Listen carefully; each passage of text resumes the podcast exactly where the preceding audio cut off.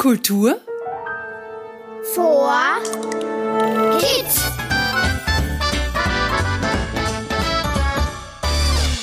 Hallo und willkommen beim Kultur für Kids Podcast. Wir sind's wieder, Sophie Berger und Robert Steiner. In dieser Folge teste ich Sophies Geschichtswissen. Wir haben uns für dieses Jahr etwas ganz Neues überlegt. Abwechselnd erkunden wir eines der vier Vierteln in Niederösterreich, um uns dort den Aufgaben des jeweils anderen zu stellen. Pro Folge gibt es eine Aufgabe zu lösen und somit die Chance auf einen Punkt. Wer am Ende mehr Punkte hat, hat gewonnen. Und für euch gibt's dabei auch spannende Rätsel zu lösen, die zusammen ein Lösungswort ergeben.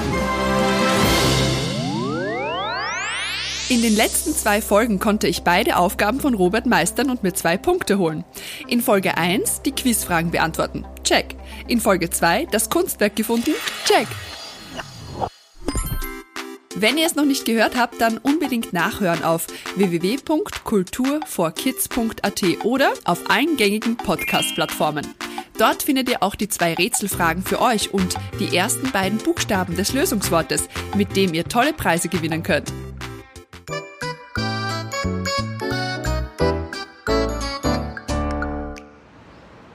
Robert hat mich ja wieder nach Hohenau an der March im Weinviertel zurückgeschickt. Das freut mich sehr, denn ich konnte beim letzten Mal diesen schönen Ort im nordöstlichen Weinviertel direkt im Dreiländereck Österreich, Slowakei, Tschechien nicht in Ruhe erkunden. Heute musst du dich nicht aufs Fahrrad begeben. Du darfst ganz viel über Hohenau an der Mach erfahren. Und das geht am besten in einem Museum. Und wie es der Zufall so will, gibt es hier natürlich das Museum Hohenau an der Mach, in dem die Ortsgeschichte genau dokumentiert ist. Es erwartet dich dort eine Expertin. Ich liebe ja Museen, denn da bekommt man vertiefende Einblicke in vergangene Zeiten oder erfährt mehr über faszinierende Themenwelten. Also, nichts wie hin.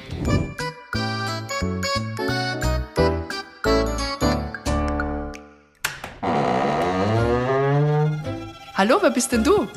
Hallo, ich bin Brigitte, Brigitte Semanek und ich arbeite im Museum Hohen an der Mach, wo ihr gerade zu Gast seid. Kannst du uns kurz erzählen, wie es zu diesem Museum hier kam?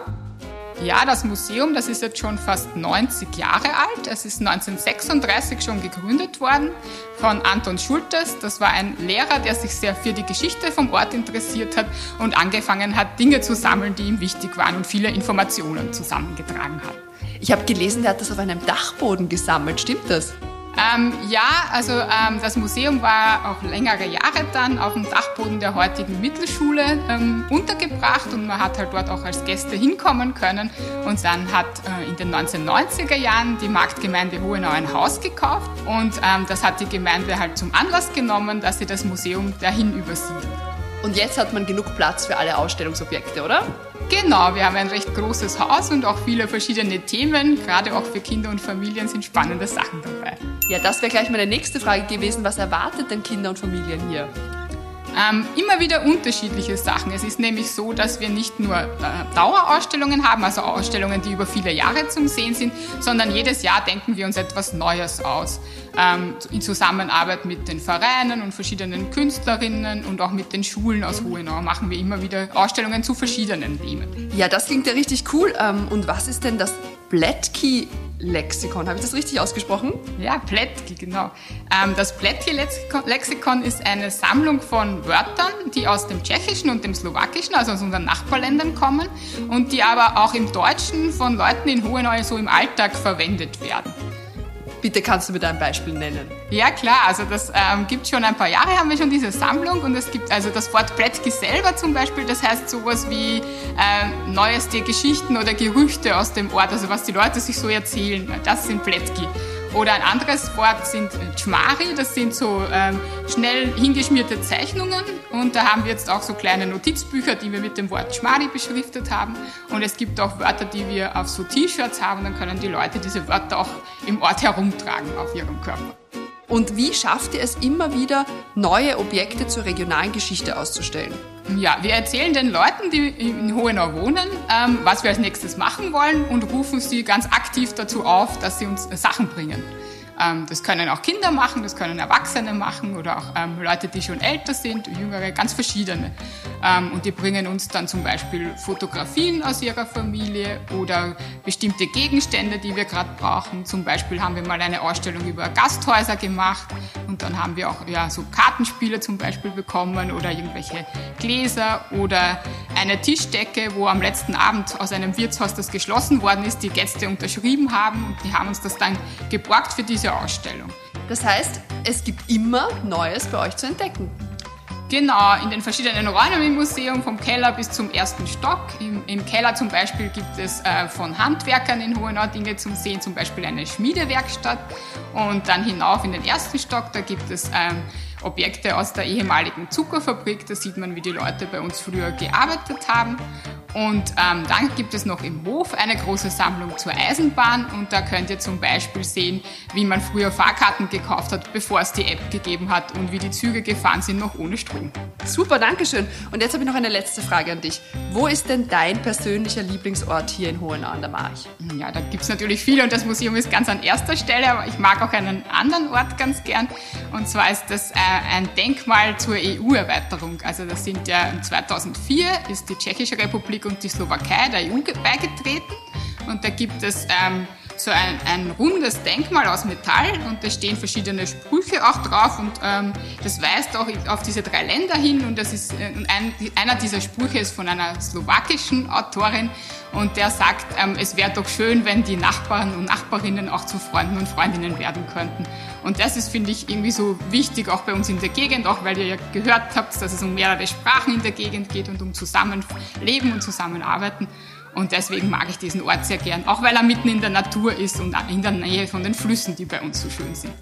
Danke dir für die tollen Einblicke und äh, bis bald mal. Bis bald bei uns im Museum. Wir freuen uns, wenn ihr vorbeikommt. Und Sophie, bist du jetzt bereit für einen Geschichtstest? Nein, Scherz. Ich habe eine andere Aufgabe für dich. Und danach kommt auch schon das Rätsel für alle Zuhörerinnen und Zuhörer. Liebe Sophie, finde heraus, was sich auf einer gut gemähten Wiese zwischen Hohenau an der Mach und Hausbrunn abspielt. Folge der Hausbrunner Straße. Hm, okay. Was wird das wohl sein? Ein Hasenwettlauf? Ein Maulwurfwettbuddeln?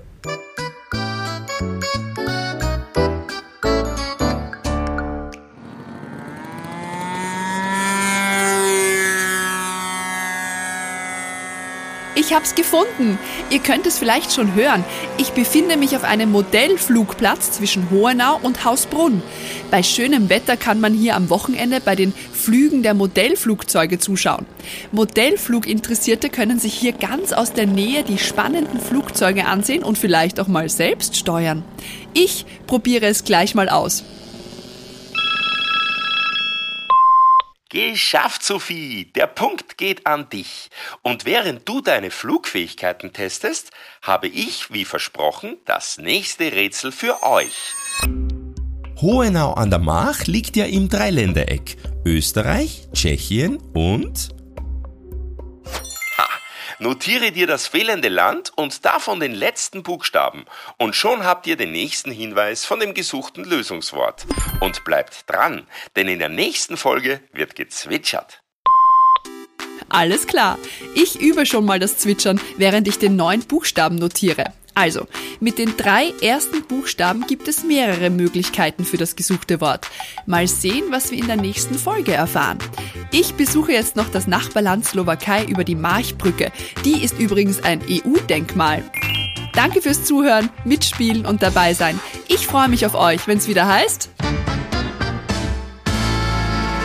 Kultur vor Kids.